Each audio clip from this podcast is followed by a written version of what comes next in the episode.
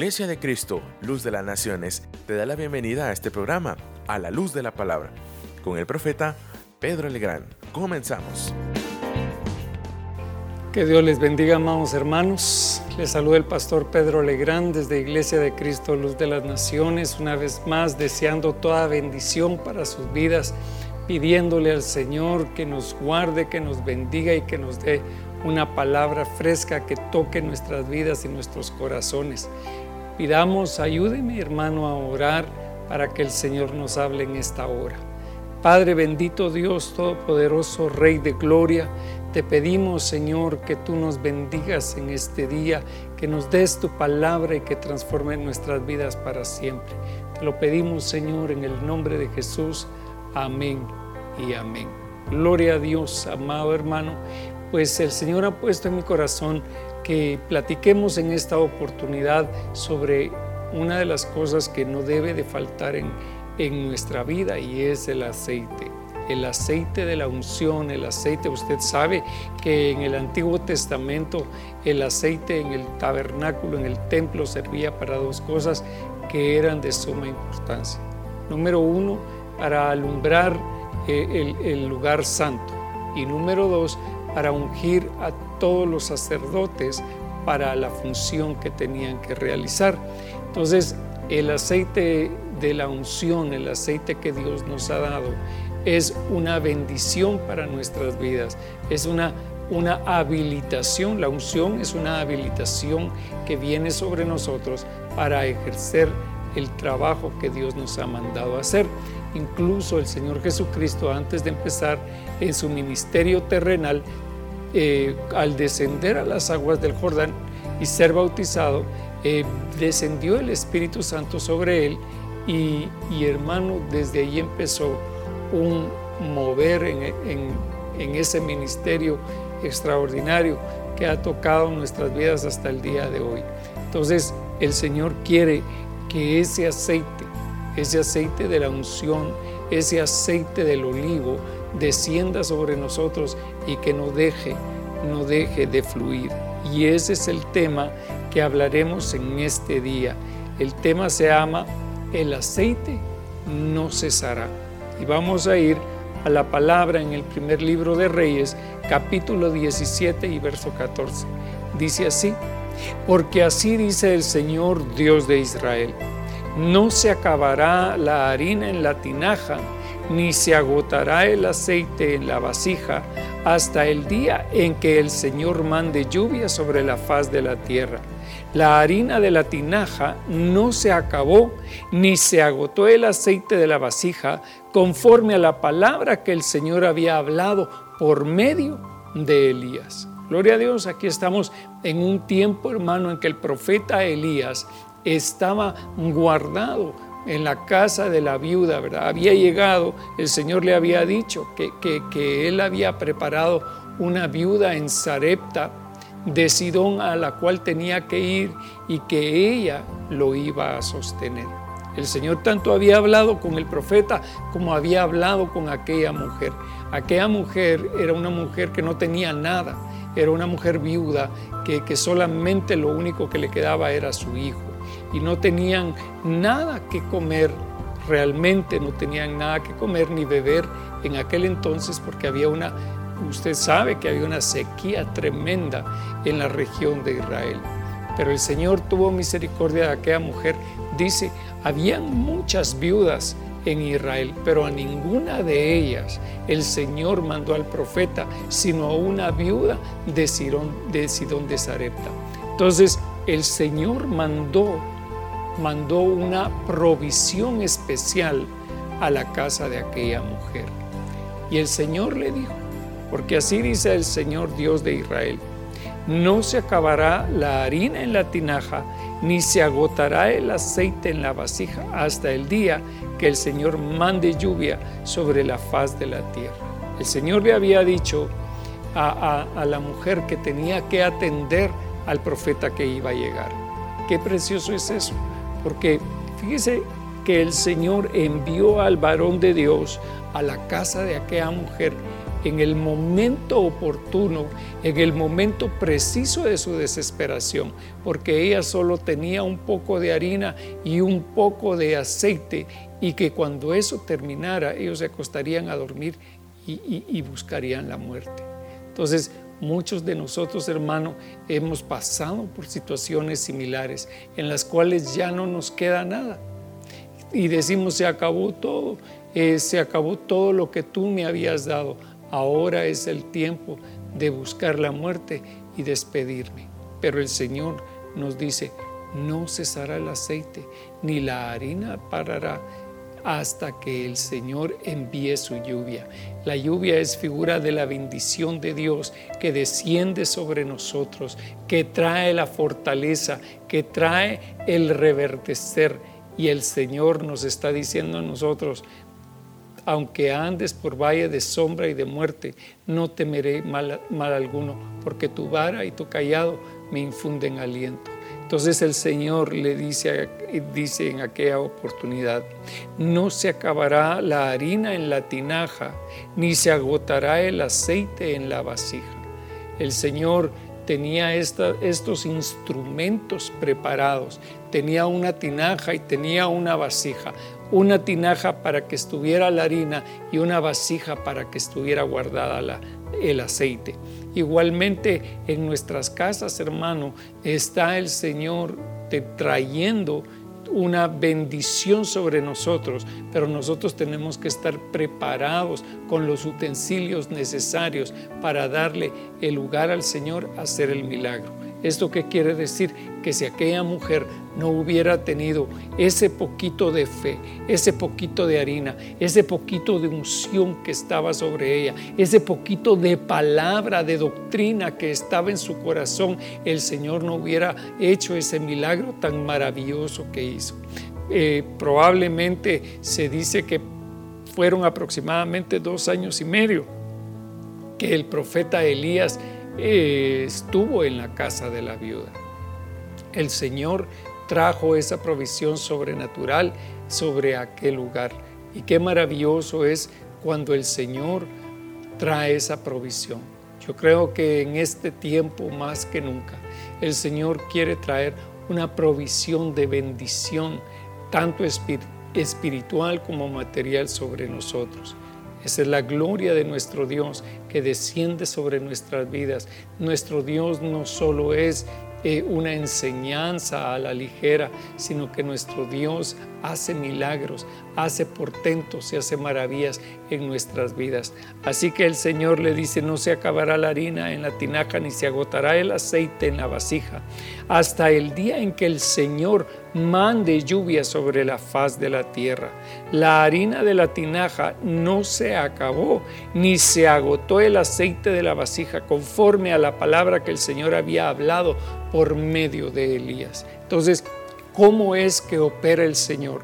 ¿Cómo hace el Señor los milagros? Bueno, el Señor hace sus milagros a través de su palabra, a través de la palabra que sale de su boca. Hizo los cielos y la tierra. El Señor hizo eh, todo lo que existe a través de una palabra. Y ahora pregunto yo, ¿cuál es la palabra que el Señor trae hoy para tu vida? El Señor te dice, te está hablando y te está diciendo, mira, no te faltará la unción, no te faltará el aceite, no te faltará la harina, no te faltará la doctrina hasta el día en que llueva, hasta el día en que el Señor diga aquí, ya está, nos, nos vamos, nos vamos con Él ese día. Gloria a Dios por eso, porque el tiempo está cercano, hermano. El tiempo de la venida del Señor está cercana. Pero el Señor está diciendo, aunque en el mundo las cosas se vean al revés, hermano, aunque se hable de que, de que va a haber una, una recesión mundial, aunque la economía esté de cabeza, nosotros sabemos que el Señor nuestro Dios nos guardará a nosotros, nos sostendrá, que Él está por nosotros y no en nuestra contra. Pero sigamos, la palabra dice en Proverbios capítulo 21, 20, tesoro precioso y aceite hay en la casa del sabio.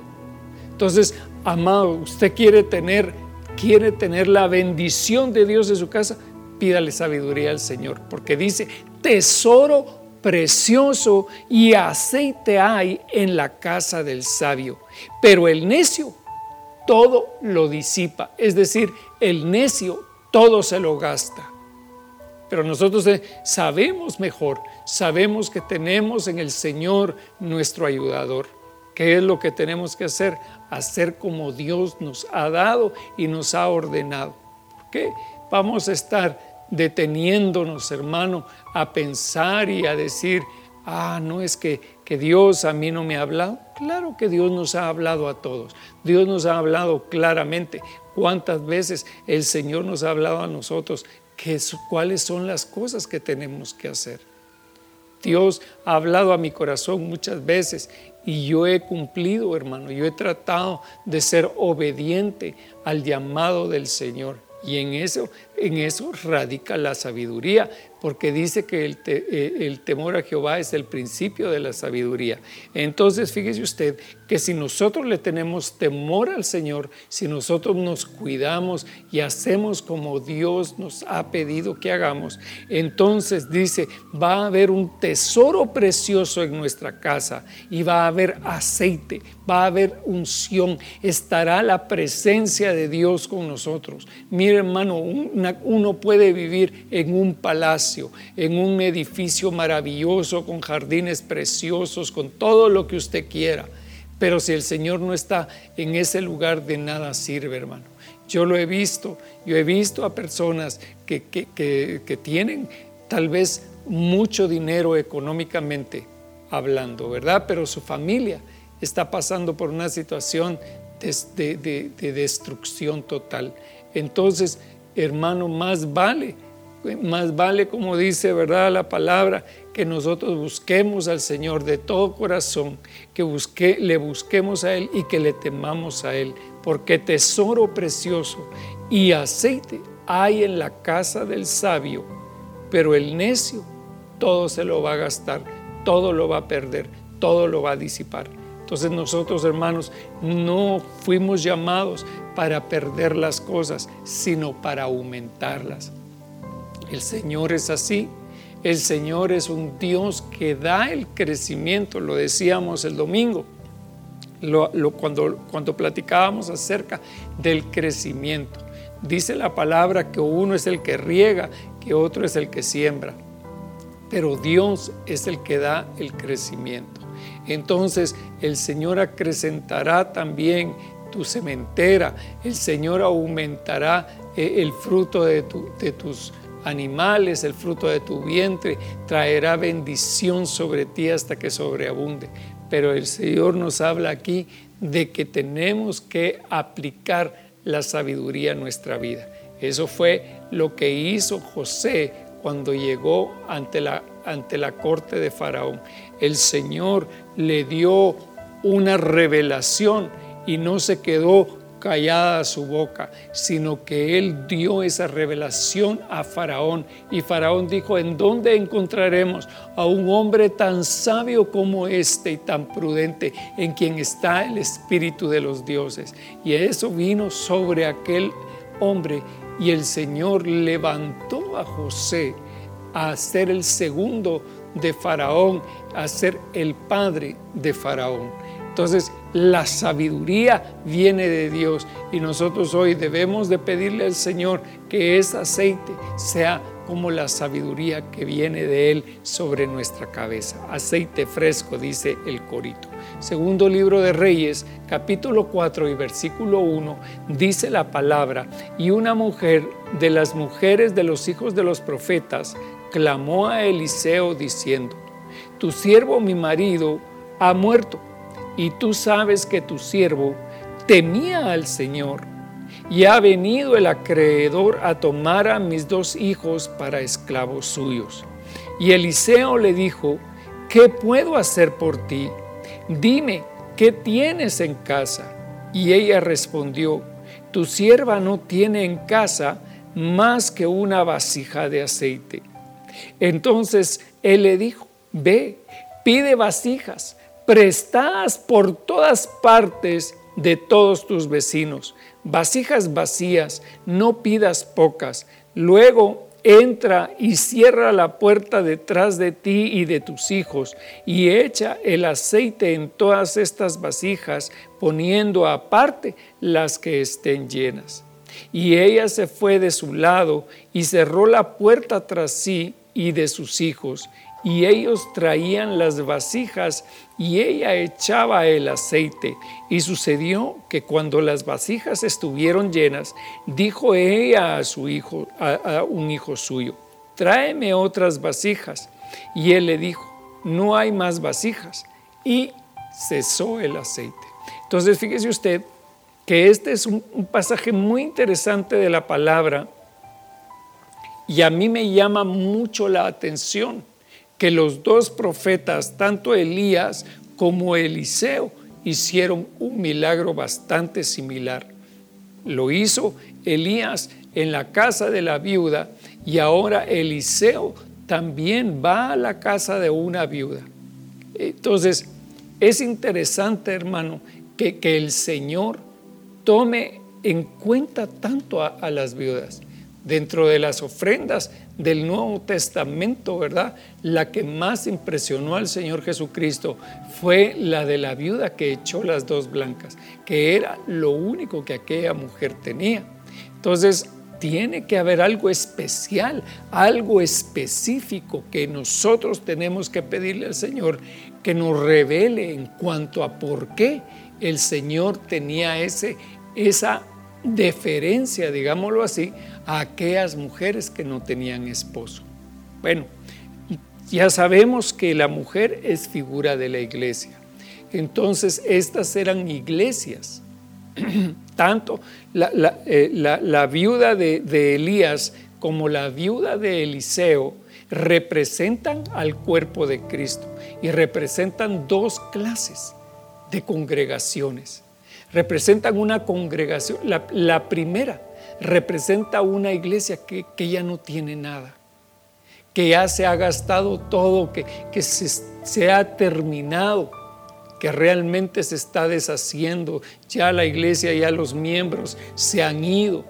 Ya el pastor solo tiene un poquito de unción, un poquito de revelación. Y entonces llega el Señor y levanta al ministerio profético al ministerio del profeta Elías para que vaya y haga un milagro y les dé de comer. Y viene la unción, y viene la bendición, y viene la palabra, y la palabra se desata sobre aquel lugar y lo que trae es vida. Hermano, se puede imaginar cómo estaría aquella mujer, cómo estaría aquella viuda. Era tal vez, yo, yo la, la, la, imagino, una mujer, hermano, toda arrugadita, toda, toda delgada, ya con sus huesos prácticamente de fuera. Y el hijo que ya no tenía que comer, también el, muchacho eh, eh, sin aliento prácticamente. Pero aparece el Señor en el momento propicio y le empieza a decir, no tengas pena yo estoy contigo y te voy a alimentar. ¿Se puede imaginar, hermano, cómo salió aquella mujer después de la cuarentena de Elías? Ya no, ya no fue, hermano, toda la gente de alrededor eh, estaban enfermos, tal vez ya no tenían que comer. Mas la viuda estaba ya en una forma distinta, ya estaba, ya se había convertido en una mujer que había florecido. Y esto nos habla de la iglesia, hermano. La iglesia, tal vez tú, pastor, que nos estás viendo en este día, estás pensando, ay Dios, saber qué va a pasar de mi congregación, saber qué va a suceder. Pues yo te digo qué va a suceder te digo que el Señor tiene planes de bien y no de calamidad para tu vida. Así que el Señor va a hacer la obra. No va a faltar el aceite, no va a faltar la unción en tu casa, no va a faltar la harina hasta que venga el Señor. Va a haber alimento, va a haber palabra, va a haber doctrina en tu casa. Nada te va a faltar. Eso no lo digo yo, eso lo dice el Señor. Asimismo, veo en Eliseo hermano que llega a la casa de una viuda, una mujer que no tenía tampoco esperanza. ¿Por qué? Porque ya habían llegado con ella y le habían dicho, mire señora, Usted tiene una deuda que dejó su esposo. Nos debe 10 mil quetzales, por decir algo. Y aquella mujer dijo, ay Dios, ¿de dónde voy a sacar si yo no tengo dinero, pero ni siquiera para, para comprar un par de tortillas, mucho menos, mucho menos para pagar una deuda? Eso nos habla de congregaciones, hermano, que tienen una deuda. Y hay muchos de nosotros, muchas de nuestras congregaciones tienen deudas. Tienen deudas con el Señor primeramente y deudas con el pueblo. Deudas de amor, deuda de misericordia, deuda de bondad para el pueblo de Dios. Nosotros debemos demostrar nuestro amor en este tiempo, hermano. Y yo le bendigo por eso en este día, por tomar el tiempo de recibir esta palabra y confirmarla en su corazón. El Señor quiere bendecirnos, pero nosotros también tenemos que despojarnos de lo que el Señor nos ha dado para bendecir a otros que lo necesitan más. El Señor quiere abrir puertas, quiere abrir caminos donde no los hay, pero nosotros tenemos que saber que dar es mejor cosa que recibir. Fíjese lo que dice, y una mujer de las mujeres de los hijos de los profetas clamó a Eliseo diciendo, tu siervo, mi marido, ha muerto, y tú sabes que tu siervo temía al Señor. Este era un ministro, era un ministro que tal vez a estas alturas del partido ya no está y dice, ah, yo ya no sé qué va a pasar conmigo, yo tal vez voy a tener que ir a, a trabajar, a cargar bultos a la terminal, porque el ministerio se terminó. Pero hermano, no temas, porque el Señor lo que ha dicho lo hará. Tú debes de saber que los dones y el llamamiento son irrevocables. No te va a faltar. Si el Señor te llamó, el Señor es el que va a cuidar de ti, es el que te va a proveer. Eso dice la palabra, que el Señor es el que provee para sus siervos. Amén. Entonces dice, y una mujer de las mujeres de los hijos de los profetas clamó a Eliseo. Entonces, no era cualquier viuda, sino que era la esposa de un ministro, era la esposa de un hijo de los profetas, era un profeta, hermano, era un profeta el que había muerto. Y muchas veces, mire, e, e, esta es una situación que se da, que el profeta tal vez ha dado todo lo que ha podido, pero no, no, ha guardado para su casa. Entonces eso nos habla de un equilibrio que debe de haber en el ministerio. Debe de haber un equilibrio eh, en todo lo que nosotros hacemos. Primeramente es el Señor porque Él es primero en todos. Eso dice la palabra. Buscad primeramente el reino de Dios y su justicia, y todas las demás cosas os serán añadidas. Entonces el Señor está poniendo un equilibrio acá. Nosotros debemos de saber eh, sobre todo los padres de familia, las madres de familia que solo, solo ellas están proveyendo para su casa. Tienen que saber que tienen responsabilidad en su hogar, que tienen una responsabilidad de, de alimentar a sus hijos, de bendecir a sus hijos. Pero también, hermano, está el trabajo en la obra del Señor. Esto lo tenemos que hacer de una forma equilibrada tenemos que saber que tanto hemos sido llamados a servir al Señor como servir en nuestra casa, porque es parte del ministerio que Dios nos ha dado. El ministerio que Dios nos está entregando tiene que ver con la parte externa, pero también con la parte interna.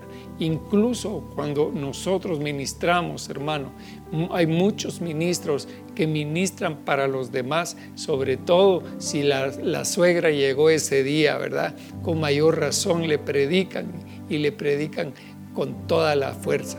Pero el primero que se tiene que predicar es el pastor, es el ministro. El primero que tiene que aprender la lección es uno, hermano. Y entonces fíjese usted que dice acá, que eh, tu siervo, mi marido, ha muerto y tú sabes que tu siervo temía al Señor. Esto es interesante también ver que aquel varón que había muerto, que había fallecido, era un hombre temeroso de Dios y reconocía al, al profeta Eliseo como su cabeza. Y Eliseo y él habían tenido una relación íntima. Como usted puede ver, aquí dice, tu siervo, eh, tú sabes, le dicen a Eliseo, tú sabes que tu siervo temía al Señor. Entonces era un, primero que todo, mire usted, era un siervo y le dicen a Eliseo, tu siervo. Entonces Eliseo conocía a aquel varón de primera mano, no era que lo había conocido eh, y, era un lejano, ¿verdad? Sino que era un hombre que había estado sirviendo al Señor juntamente con el profeta. Y ha venido, le dice, el acreedor a tomar a mis dos hijos para esclavos suyos. Acreedor eh, eh, era aquel que cobraba una deuda y esa deuda podría ser una deuda espiritual incluso, podría ser eh, una potestad espiritual, un acreedor espiritual que venía a cobrarle una deuda a aquel varón que había muerto. Y como no estaba él, ahora le cae la chibolita, como decimos, ¿verdad? A, a la viuda y a los hijos. Entonces ella estaba a punto de perder su único sustento. Ella estaba pronta a perder a sus propios hijos, a, tenerlos que entregar para hacerse esclavos de aquel hombre a quien se les debía. Y Eliseo le dijo, ¿qué puedo hacer por ti? Mire hermano, qué, qué impresionante esta pregunta. Porque una mujer que tenía una deuda, ¿qué, cree usted que la, que la mujer necesitaba? dinero, me dirá usted, ¿verdad? Dinero, eh, unos 10 mil pesos por lo menos para pagar la deuda. Pero mire lo que le dice Eliseo. Le dice, ¿y, yo qué puedo hacer por ti? ¿Se acuerda qué fue lo que dijo Pedro y Juan eh, con el cojo de la puerta de la hermosa? ni oro ni plata tengo, pero de lo que tengo, eso te puedo dar. Y entonces le dice, ¿qué puedo hacer por ti? Pero le pregunta algo. Y esta es la clave de, de esta enseñanza. Él le dijo, dime qué tienes en casa. Entonces hoy te pregunto a ti, siervo y sierva de Dios, yo te pregunto, ¿qué tienes en casa? ¿Tienes algo todavía en tu corazón? ¿Tienes algo que puedes entregarle al Señor? ¿Tienes algo de lo cual te puedes despojar y para servirlo a Él? Dime qué tienes en tu casa. Y ella respondió, tu sierva no tiene en casa más que una vasija de aceite. Solo tenía aquella mujer una vasija de aceite. Tenía todavía un poco de esa unción que le había quedado. Esta iglesia todavía tenía en casa un poco de bendición que compartir. Qué lindo esto. Tu sierva no tiene en casa más que una vasija de aceite. Yo te pregunto, ¿qué tienes en tu corazón? ¿Qué tienes? O te enfriaste de tal manera que ya no te acuerdas del Señor. Yo no lo puedo, no puedo creer eso. Al contrario, yo sé que tu corazón rebosa de unción, que tu corazón rebosa de algo bueno. Algo bueno hay en tu corazón. Esta vasija, esta vasija que es nuestro cuerpo, esta vasija que es nuestro corazón, tiene algo dentro que es la bendición de Dios, hermano. Mire, yo le digo una cosa. Yo he recibido tanto de Dios, tanta bendición, hermano. Me siento tan agradecido con el Señor, me siento tan bendecido porque Dios ha sido bueno conmigo, me ha prosperado interna y externamente, Dios ha visto mi necesidad. Pero el Señor preguntó, ¿qué tienes? ¿Qué tienes? Dime qué tienes en tu casa. Dime qué tienes hoy en tu casa. ¿No se te ha terminado la esperanza? ¿No se te ha terminado un corazón dispuesto? ¿No se te ha terminado el amor al Señor? Yo sé que no se te ha terminado, hermano. Y con eso es suficiente para seguir adelante. Sigamos adelante confiando en el Señor. Sigamos adelante creyéndole al Señor que Él hará grandes cosas con nosotros. Tal vez hoy te sientes acorralado y, y no sabes para dónde ir pero hoy te digo, el Señor está contigo y tiene cosas maravillosas que todavía no ha manifestado el Señor. Aquella mujer en este momento no sabía ni qué iba a suceder. Aquella mujer ha de haber dicho, ay Dios, y este me quiere quitar hasta el poquito de aceite que tengo. Eso ha de haber pensado ella tal vez, pero no, no lo sé, pero, pero lo puedo intuir, ¿verdad? Que cuando él le dijo a ella, ¿Y, tú qué tienes en tu casa? Y haber pensado, ay, si le digo que tengo el aceite, saber si, si me va a decir que se lo dé.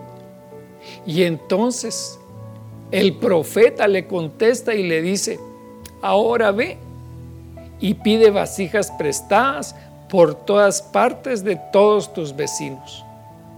Entonces se puede imaginar, hermano, que era lo que, que, que el Señor estaba haciendo con aquella iglesia. Le estaba diciendo, ve y pídele a todos los ministros alrededor tuyo. Pídeles, pídeles que te den una vasija, que te den un lugar en donde eh, ser bendecido, un lugar de bendición. Y, aquella mujer fue a todas partes Aquella mujer fue a, diferentes ministerios. Aquella mujer fue con, los pastores de, de, la gente de dinero, fue con la gente de clase media, fue con la gente de los pobres, fue con cada uno, hermano. Fue con todos sus vecinos y les fue a decir, ¿se puede imaginar? Disculpe, doña Chonita, ahora que está de moda doña Chonita, ¿verdad? Disculpe, doña Chonita no me puede prestar aquella su vasija que tenía, que, era tan bonita, con la que iba a sacar agua todos los días allá al, pozo. Y entonces aquella mujer le ha dicho, sí, hermanita, pero usted sabe que, que, esa vasija me sirve a mí todos los días para el agua de los patojos. Sí, le ha dicho, se la traigo, ya, se la voy a traer. Vaya, pues le ha dicho, pero ahí me la cuida. Ya, sabe usted cómo, cómo, son las señoras, ¿verdad? Con, sus platos. y entonces le, ha dicho así, ay, me la trae, por favor, no acuérdese que a mí me hace falta. Entonces fue con sus vecinos, hasta con los que le caían mal, hermano. Hasta con los que le caía mal fue y les fue a prestar a todos. Fue a pedir, se fue a despojar, porque, porque eso es despojarse de uno mismo se puede imaginar salir alrededor eh, eh, en la casa de todos, todos los vecinos, ¿verdad? Ir ahí a, los vecinos. y tal vez usted no tiene muy buena relación con el vecino, ¿verdad? Y, tener que ir y, eso implica una humillación de parte de, una persona. El decir, bueno, yo no me las puedo todas, no, no tengo suficiente acá. ¿Qué pensaría aquella mujer? se, puede, se puede imaginar, eh, hermano o hermana, ¿qué, qué pensaba aquella mujer cuando estaba buscando las, vasijas? Es que el, el profeta me dijo que fuera a traer vasijas, pero yo no sé para qué las quiere. Yo no sé ni, qué, ni qué es lo que está pensando este hombre, saber ni qué disparate, pero me han dicho mucho de Eliseo me han dicho mucho que es, es, un hombre de Dios. Ahí la Sulamita le hizo en su casa hasta, hasta un segundo piso y le puso su cama y le puso su mesa y le puso la silla y la lámpara y, ahí lo tenía, le daba, le da de comer todas las veces. Yo creo que la, la es de la gente de dinero y se vino a meter aquí conmigo. Ya se puede imaginar todos los pensamientos de aquella mujer. Cuando iba a buscarlo. Y cuando regresó a la casa, ahí han de haber ido la mujer y los patojos, ¿verdad? Los muchachos cargando el montón de vasijas, hermano, porque no es como ahora, ¿verdad? Que ahora son topperware de plástico, pero en aquel entonces eran vasijas pesadas de barro.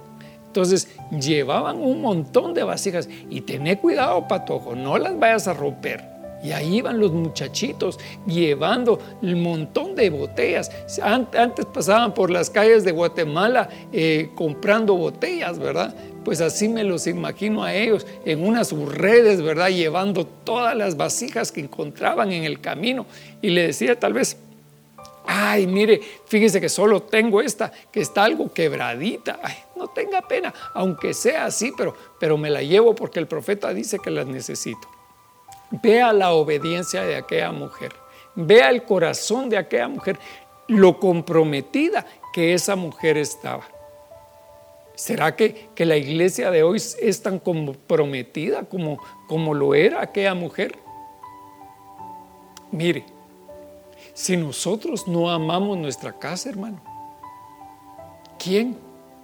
Si usted no ama a su congregación, y mire, yo no, no es que usted le está, yo le esté forzando a usted a decir, ah, es que yo, yo quiero a mi amo, a mi pastor. No, no, no, no es eso. Es que yo lo que, lo que le digo es, ¿será que amamos la visión que Dios nos ha dado en esta casa? ¿Será que nosotros tenemos compromiso con la visión? Fíjese que, que eso es algo importante que debemos de saber entender. Yo he visto iglesias, hermano. Para la gloria de Dios lo digo porque he visto a siervos tan preciosos y a ovejas tan preciosas, hermano. Y las ovejas están ahí detrás. Y las ovejas están ahí, dice, pastor, ¿qué quiere que hagamos? Mire, tenemos este proyecto, ¿por qué no hacemos esto, pastor? ¿Por qué no hacemos aquello? ¿Por qué? Porque tienen una visión, hermano. Mire, yo le doy gracias a Dios por los pastores que el Señor ha dado a esta congregación. Ahí están los pastores trabajando. El pastor, eh, hoy hablaba con el pastor Ernesto y me decía, pastor, hay una gran bendición, hay una gran bendición eh, que, el Señor está derramando sobre nosotros. Muchas familias están viniendo, no nos damos abasto para, para atender a toda la gente que está viniendo. Y eso, que no nos estamos reuniendo, que no nos podemos reunir en este tiempo que tenemos que guardar eh, los protocolos de seguridad que, el, que el gobierno nos ha dado. Pero, pero el Señor está sobreabundando la, la, obra. Entonces, le digo, esa es una casa que tiene un compromiso, ese es un ministro que tiene un compromiso con Dios y con la, y con la casa. Entonces, mire hermano, qué cosa más linda, que todos sintiéramos amor por la congregación que Dios nos ha dado. Yo a veces me, me apeno, ¿verdad? Y digo, ¿en dónde estarán todos mis hermanos que tal vez no he visto, que por alguna razón pues no, no, no tienen esa relación cercana con esta casa y ahí está y ahí estamos nosotros siempre tratando de, comunicarnos con los hermanos, de hablar con ellos, de, por lo menos saber cómo están, estar intercediendo por sus necesidades. De hecho, le, le digo que el día miércoles en esta casa es un miércoles, son miércoles de oración y si usted tiene una necesidad, pues háganosla saber, envíe sus peticiones de oración. ¿Por qué? Porque el Señor se está glorificando en medio de nosotros. Mire, esta mujer tenía una necesidad y le pidió al profeta y el Señor escuchó su voz. Entonces, ¿por qué no traemos nosotros también nuestras peticiones delante del Señor? Y el miércoles oramos por todo, hermano. No que no se ore todos los días, porque el grupo de intercesión de la iglesia está intercediendo todos los días. Todas las noches los hermanos se reúnen a interceder. Pero qué bonito es que tengamos un día especial en la semana. Así que yo le pido a usted que si usted conoce tal vez a una familia que en este momento Tal vez el papá, la mamá o un tío está pasando por una situación difícil, tal vez está enferma, tal vez le dio el COVID. y no hay quien ore por ella. Tal vez está en el hospital de, del parque de la industria. Entonces, ¿por qué nosotros no poder orar? El Señor está haciendo milagros, hermano. El Señor está obrando cosas maravillosas. El otro día eh, había un hermano de esta congregación, un hermano muy amado, que se sentía muy mal. Estaba muy enfermo, muy enfermo y su esposa me llamó y me dijo, pastor, eh, eh, puede orar por mi esposo porque está muy enfermo. Y amén, dije, oh, vamos a orar por él y empezamos a orar. Y el hermano dice que cuando estaba, estábamos orando por él, él sintió que había una mano que lo estaba cubriendo, una mano, la mano del Señor que lo estaba bendiciendo, hermano. Y al poco tiempo, a los minutos, hermano, él se sintió mejor. Y en la noche, en la noche me llamó y me dijo, pastor, yo estoy bien. Gracias a Dios el Señor me sanó. Entonces le digo, hermano, no es porque seamos nosotros, no es porque sea el pastor Pedro, no es... No, no somos nosotros. Nosotros solo somos instrumentos. El que sana se llama Jehová tu sanador. Él es el que te sana. El Señor Jesucristo es el que extiende su mano de misericordia sobre nosotros y nos bendice. Así que, por favor, no se olvide de mandar su petición. Mándelas, mándelas. Y si, tiene oportunidad de hacerlo hoy, pues mándelo, porque mañana vamos a tener la oración. Amén. Y entonces él dijo, ve, pide vasijas prestadas por todas partes de todos tus vecinos vasijas vacías, no pidas pocas. Entonces, hermano o hermana, para usted, ¿cuántas vasijas son pocas? Tal vez unas tres, unas cuatro vasijas son pocas. ¿Y muchas cuántas son? ¿Cuánto, cuánto será que le, diga, que le digan a usted, vete a la tienda y vas a comprar unas unos panes, vaya, unos panes. Vete a la tienda y vas a comprar unos panes. No compres pocos, porque van a venir varios hermanos. Ay, hermano, conociendo a las firmitas, ¿verdad? Usted dice, bueno, voy a comprar el canasto entero de pan para, para darle de comer a toda esta gente. Entonces, eso pienso yo que ha de haber hecho aquella mujer. Luego entra, le dice, le dice el profeta, y cierra la puerta detrás de ti y de tus hijos. Entonces, fíjese usted que, el Señor da esa orden. Siempre que oren, ¿verdad? Dice, cierre la puerta, métete en tu, cuarto de oración, en tu lugar, en tu rincón favorito para orar al Señor. Y eso le dice el, profeta a aquella mujer entra y cierra la puerta atrás de ti y de tus hijos. Y, el aceite, y echa el aceite en todas estas vasijas. Aquella mujer ha de haber dicho, este hombre, qué extraño, ¿cómo voy a echar? Se imagina la, vasija de aceite que tenía, tal vez era una redomita como de este tamaño. Entonces dijo ella, pero ¿cómo voy a echar el aceite en cada una de estas vasijas si son, si yo traje un montón? Y esto no me va a alcanzar para nada, solo que he hecho una gota en cada vasija. Pero el Señor, hermano, el Señor es más sabio que nosotros, porque dice la palabra que sus pensamientos son más altos que nuestros pensamientos y, sus caminos más altos que los nuestros. Luego entra y cierra la puerta detrás de ti y de tus hijos y echa el aceite en todas estas vasijas. Fíjese que ahí estaban los hijos, hermano.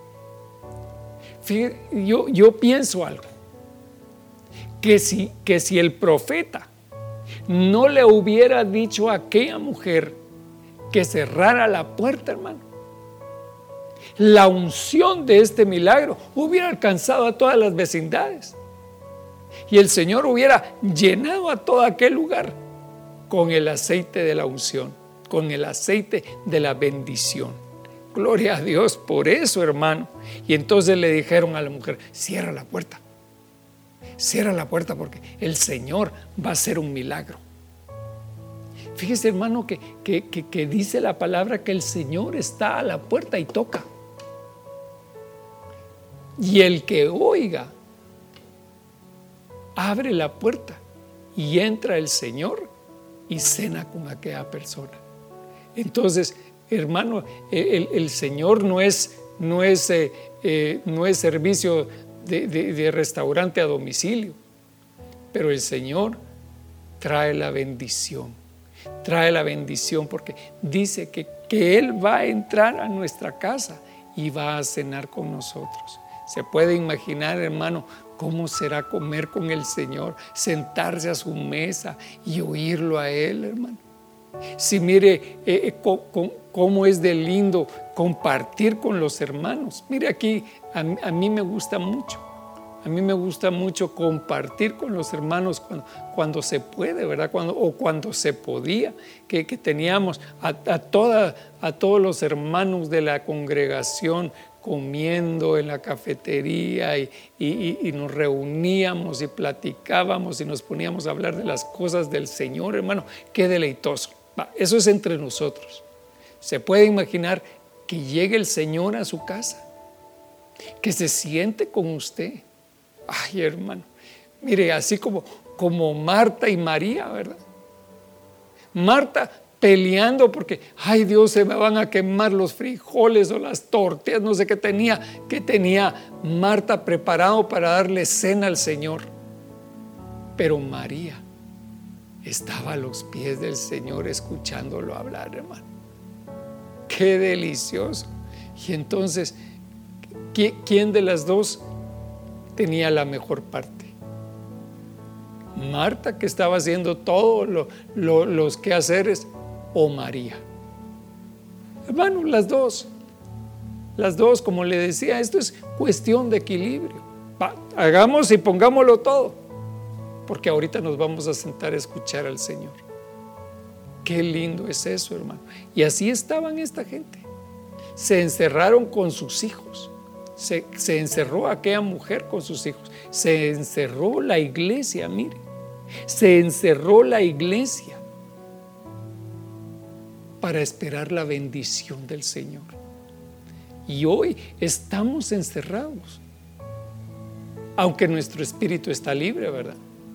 Aunque dice que donde está el Espíritu de Dios, ahí hay libertad. Entonces el Espíritu de Dios está con nosotros.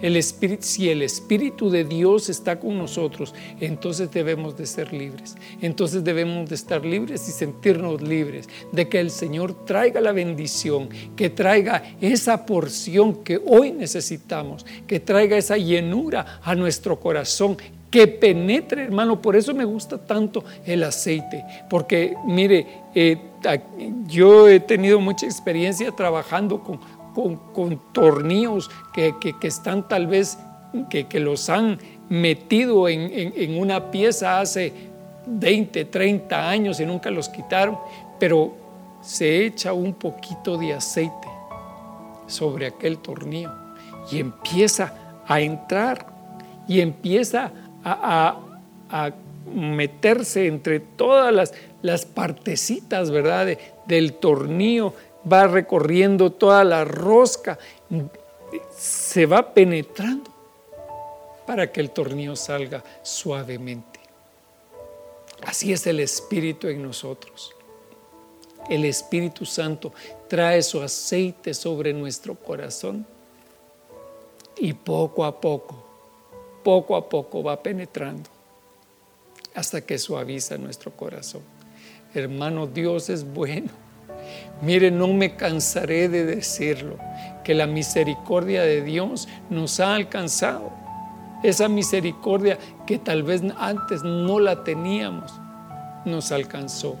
Y hoy es de aprovecharla, es de aprovecharla. Si el Señor hoy se sienta a nuestra mesa, hermano, eh, no, por Dios, no desperdiciemos la ocasión. Esa es como, como aquella persona que, que, la invitan a, a, comer, ¿verdad? Y le preparan una cena abundante y ahí hay de todo, manjares y toda la cosa. Y dice, ay, perdone, fíjese que que, yo vine a cenar, pero la verdad que no tengo hambre y además estoy a dieta. Y, encima, fíjese que tengo, eh, estoy en ayuno. Entonces, si está en ayuno, ¿para qué vino a la cena, verdad? No. Si el Señor nos invita a nuestra mesa, a, su mesa, perdón, ese es el momento en que, en que tenemos que aprovechar. Claro que la palabra dice, ¿verdad? Que pongamos cuchillo en nuestra garganta delante de la mesa de los poderosos. Sí, sí, sí. Pero aquí, hermano, aquí no me quedo yo. ¿Por qué? Porque el Señor está con nosotros. Yo anhelo comer de su mesa. Aquella mujer le dijo, Señor, hasta los perríos comen de las migajas que caen de la mesa de sus señores. Entonces, nosotros hermanos debemos de aprovechar que el Señor se está manifestando a nuestras vidas, que estamos viviendo un tiempo de, de, mucha aflicción, pero también estamos viviendo un tiempo de comunión con el Señor. Este es un tiempo en que nosotros debemos de aprovechar, hermano. Mire, no es solo de decir, ah, el toque de que es a las seis, a las seis ya voy a estar en mi casa, me duermo y hasta el día siguiente. No, hermano. El Señor quiere hablar con nosotros. El Señor quiere despertar nuestro corazón. Si tal vez antes venías a la iglesia y, te venías a dormir, no te sigas durmiendo en tu casa, hermano. Este es el tiempo de, recibir el alimento que viene de Dios. Que, mire, no sé si usted ha pasado algún tiempo en que no ha podido comer. Tal vez yo he, tenido que, mantener ciertos ayunos por cuestiones médicas, ¿verdad? En algún momento he, tenido que dejar de comer. Y, dice el médico, mire, eh, usted no puede comer en, esta, en, 24 horas, no puede probar eh, eh, nada porque tiene que guardar su tracto digestivo limpio y entonces ya después de la intervención que vamos a hacer con usted, pues entonces ya podrá comer. Y mire hermano, uno se siente debilitado, uno se siente debilitado, pero cuando, cuando el médico le dice, ahora ya puede comer, ah, qué rico se siente. Pero como, como lo primero que le dan a uno es una, una dieta blanda, ¿verdad? Lo único que le dan es un poquito tal vez de, de, gelatina y un poquito de jugo, pero usted siente qué delicia, ¿verdad? Qué sabroso lo siente. Pues el Señor nos está hablando hoy y nos está diciendo, yo tengo una porción para ti, una porción de bendición. Entonces le dice a la mujer, luego entra y cierra la puerta detrás de ti y de tus hijos y echa el aceite en todas estas vasijas, poniendo aparte las que estén llenas. Entonces, fíjese el milagro que el Señor estaba haciendo, porque le dice el profeta a la mujer, vas a llenar todas estas vasijas y vas a poner, vas a llenarlas y las vas a poner de un lado, las vas a apartar. Entonces el Señor nos está hablando a nosotros y nos está diciendo que que viene un tiempo en que nosotros vamos a recibir tanta bendición que no la vamos a poder recibir solamente para nosotros, sino que nosotros vamos a tener que compartir esta bendición con los demás. No te ha bendecido el Señor a ti, no te ha traído a ti una, una prosperidad espiritual. Hermano, el Señor quiere bendecirnos a nosotros cada vez más, pero sigamos adelante. Dice, y ella se fue de su lado y cerró la puerta tras sí y de sus hijos. Y ellos traían las vasijas y ella echaba el aceite. Y sucedió que cuando las vasijas estuvieron llenas, dijo ella a un hijo suyo, tráeme otras vasijas. Y él dijo, no hay, ya no hay. Entonces, mientras haya vasijas, mientras haya a quien compartirle nuestro aceite, hermano, nosotros lo tenemos que hacer. Porque cuando no haya vasija, cesará el aceite. Pero mientras haya vasijas, sigamos llenando, sigamos trayendo. ¿Y qué, hizo? ¿Qué hizo después cuando la mujer llega con el profeta y le dice, mira, fíjate que tenemos todas estas vasijas que están llenas de aceite? Entonces dice, ve y vende el aceite Vende todo lo que, lo que, lo que puedas para pagar la deuda. Paga esa deuda que tenías, pero con el resto, con lo que quede, vas a, vas a vivir tú y tus hijos. Entonces, hermano, mire pues, ¿qué quiere decir esto? Esto quiere decir que Dios tiene una bendición para nosotros extraordinaria, que no solo va a ser para mí, que no va a ser solo para ti, sino que va a ser para que tus hijos sean bendecidos, para que tus nietos reciban bendición. Yo anhelo eso, hermano. Yo anhelo que mis hijos, naturales y espirituales, reciban una bendición extraordinaria en este día. Mire, hermano, le puedo decir algo que el Señor ha traído aceite a mi corazón, a mi vasija, la ha llenado. Y hoy yo vendo ese aceite. Yo vendo ese aceite. Lo distribuyo en todas las vasijas. Lo distribuyo. ¿Para qué? Para que nuestros hijos puedan vivir. Gloria a Dios por eso, hermano. Gloria a Dios. El Señor es bueno y para siempre es su misericordia. Vamos a ir al libro de Mateo, capítulo 26 y versículo 36. Dice así. Entonces Jesús llegó con ellos a un lugar que se llama Getsemaní. Getsemaní quiere decir prensa de aceite. Era el lugar, usted sabe que, que de la oliva se saca el aceite. Entonces él tenía todas aquellas aquellas frutas, ¿verdad? Del olivo. Tenía todas aquellas cantidades, hermanos, de frutas. Y las metían en, el, en esa prensa, que es una prensa que puede ser una piedra, que puede ser, ahora hay pues prensas hidráulicas, ¿verdad? De otra manera. Y si presionaban las, el fruto del olivo se presionaba. ¿Para qué? Para sacar el aceite, el aceite bendito. Y entonces el Señor fue a ese lugar, fue al lugar llamado Getsemaní y dijo a sus discípulos, sentaos aquí mientras yo voy allá y oro. Y tomando consigo a Pedro y a los hijos de Zebedeo, comenzó a entristecerse y a angustiarse. Y entonces les dijo, mi alma está muy afligida hasta el punto de la muerte. Quedaos aquí y velad conmigo. Los apóstoles, hermano, era como decir los hijos de Cristo, pues, ¿verdad?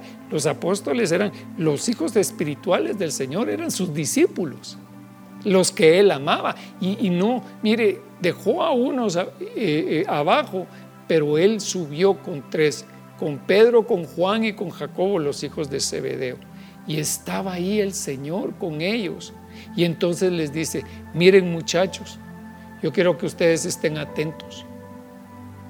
Y adelantándose un poco, cayó sobre su rostro, orando y diciendo, Padre mío, si es posible que pase de mí esta copa, pero no sea como yo quiero, sino que como tú quieras. Vino entonces a los discípulos y los halló durmiendo. Y dijo a Pedro, ¿con que no pudiste velar una hora conmigo? Hermano, ¿cómo se sentiría el Señor? Que, a Pedro que amaba tanto, que a Juan que amaba también y que a Jacobo, en el lugar de estar atentos al Señor, se hubieran dormido, hermano.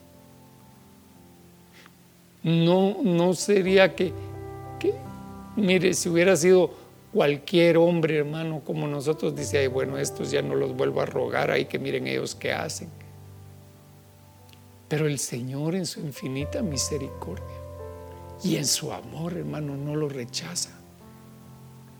Y entonces dice, vino entonces a los discípulos y los halló durmiendo y dijo, y dijo a Pedro, con que no pudisteis velar una hora conmigo, velad y orad para que no entréis en tentación.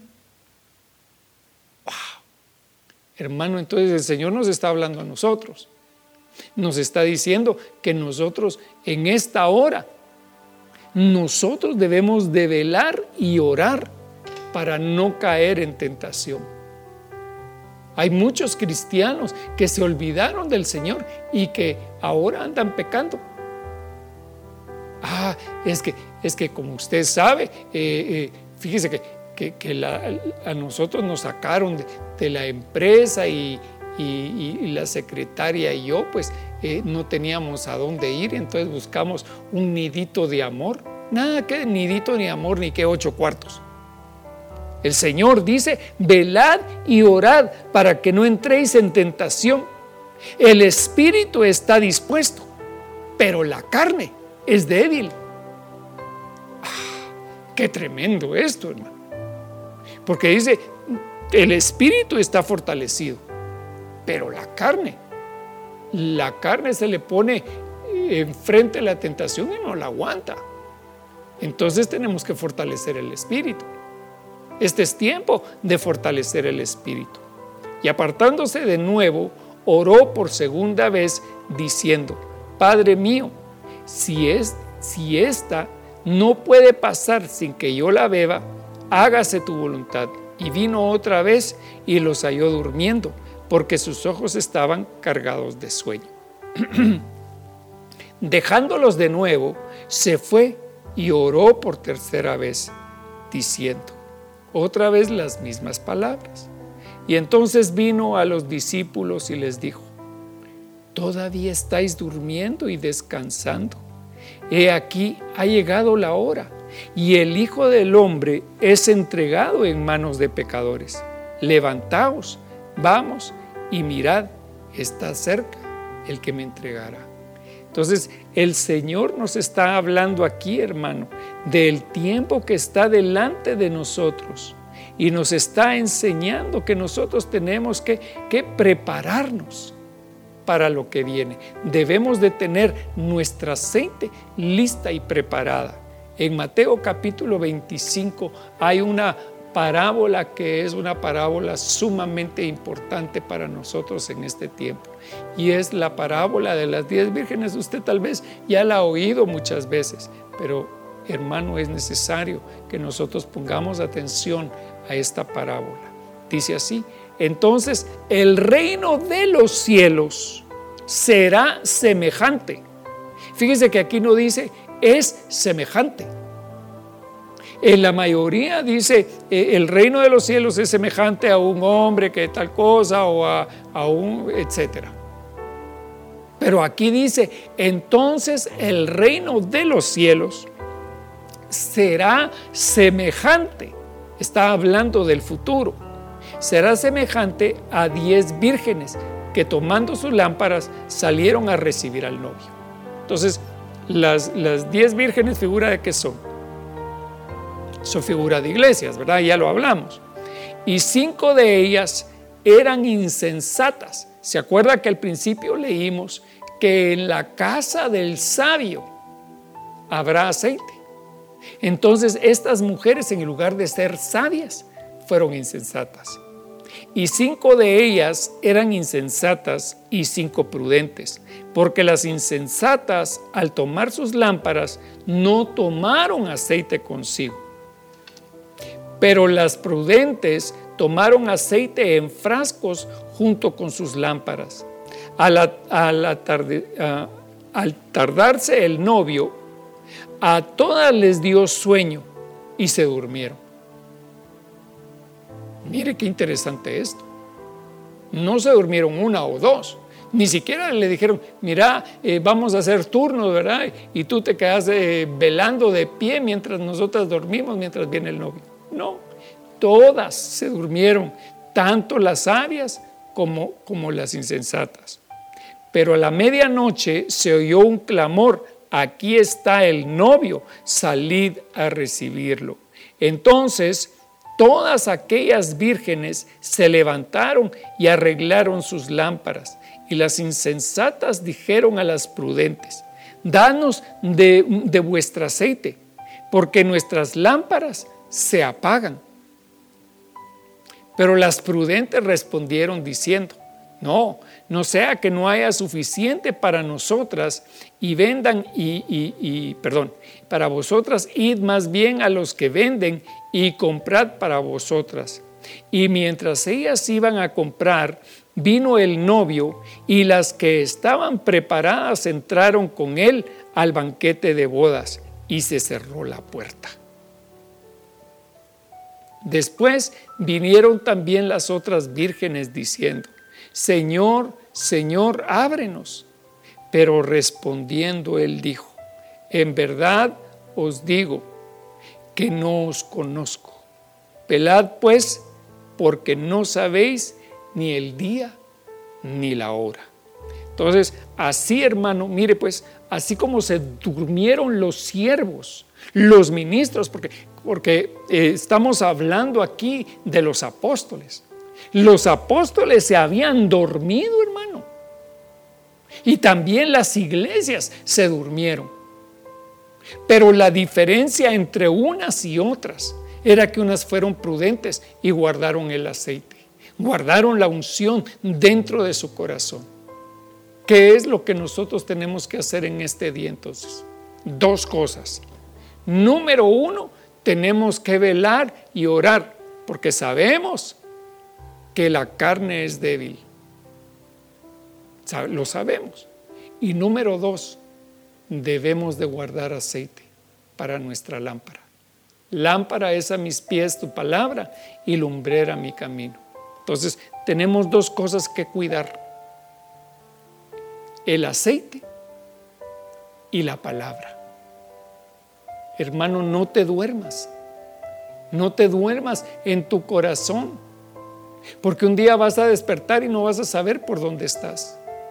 Entonces, si puedes hablar con un hermano que tal vez sabes que, que, está en la, congregación, pero tal vez no, le has visto, no has, no has sabido nada de él, llámalo. Nosotros, como les decía, hacemos este trabajo. Pero ¿y ustedes? Hermano, ustedes pueden hacer una llamada y preguntar, ¿cómo estás hermano fulano de tal? ¿Cómo estás hermana fulana de tal? Y oren unos por otros. Despierta pueblo de Dios. Despierta tú que duermes, dice la palabra, ¿verdad? Y te alumbrará Cristo. Porque tu gloria ha llegado. La gloria de Jehová ha resplandecido sobre ti. Gloria a Dios por eso. Amado hermano, vamos a, dejarlo acá. Tengo muchas eh, cosas todavía acá que decir. Solo voy a, terminar con, con el Salmo 133, que usted lo conoce y que dice que es un cántico de ascenso gradual de David. Y dice, mirad cuán bueno y cuán agradable es que los hermanos habiten juntos en armonía. Es como el óleo precioso sobre la cabeza, el cual desciende sobre la barba, la barba de Aarón, que desciende hasta el borde, borde de sus vestiduras. Es como el rocío del Hermón que desciende sobre los montes de Sión, porque ahí mandó el Señor la bendición y la vida para siempre. Gloria a Dios. Que el Señor mantenga ese lazo de unidad entre unos y otros bendiga los hermanos. si, no tiene, si no tienes saldo, hermano, por lo menos mándeles un mensajito. Salude a sus hermanos, bendíganos. Yo le bendigo desde aquí, en esta hora, bendigo su vida. Oremos. Padre bendito, Dios Todopoderoso, yo te doy gracias, Señor, por tu pueblo bendito porque tu, tu iglesia está atenta a ti. Tu iglesia está atenta, Señor, a tu palabra y está llena de tu unción. Yo desato el aceite, el aceite de la unción sobre tu vida, que ese aceite caiga sobre tu cabeza pero que llegue a tu corazón, que te vuelvas una vasija llena del Espíritu Santo, que hoy nosotros nos llenemos con la unción del Espíritu Santo. Ora tus lenguas, oh Ramarabasairandarabakaya, Rabakaya, Ibriandaramassingirianda Rabasteyo. En el nombre de Jesús, que el Espíritu Santo haga resplandecer tu rostro como el aceite al hombre. Padre, en el nombre de Jesús, bendice a mis hermanos, bendice sus casas, bendice sus mesas para que no falte el alimento. Padre, en el nombre de Jesús, yo te suplico, Dios Todopoderoso, que hoy traigas la unción de tu aceite, Señor, así como la trajiste en tiempos de tu siervo Elías y de tu siervo Eliseo también derrámala sobre nosotros, Señor, que nosotros seamos como esa mujer que fue obediente a lo que el profeta le dijo, a la instrucción del Señor. Padre, te lo pedimos, Dios, que en esta hora esa aceite, Señor, caiga sobre nuestras cabezas, ese aceite venga, Señor, a transformar nuestra vida, que reverdezcan nuestros huesos, Señor, los huesos que están marchitos. Padre, en el nombre de Jesús, yo bendigo a tu pueblo, Señor, y desde aquí te doy gracias, Padre, porque la bendición tuya es la que enriquece. Gracias, Señor, en el nombre de Jesús. Amén y amén. Que Dios te bendiga, amado hermano, y te guarde para el día del Señor Jesucristo. Un fuerte abrazo a cada uno de ustedes. Nos vemos. Gracias por escuchar A la Luz de la Palabra con el profeta Pedro Legrand. Que Dios te bendiga. Hasta pronto.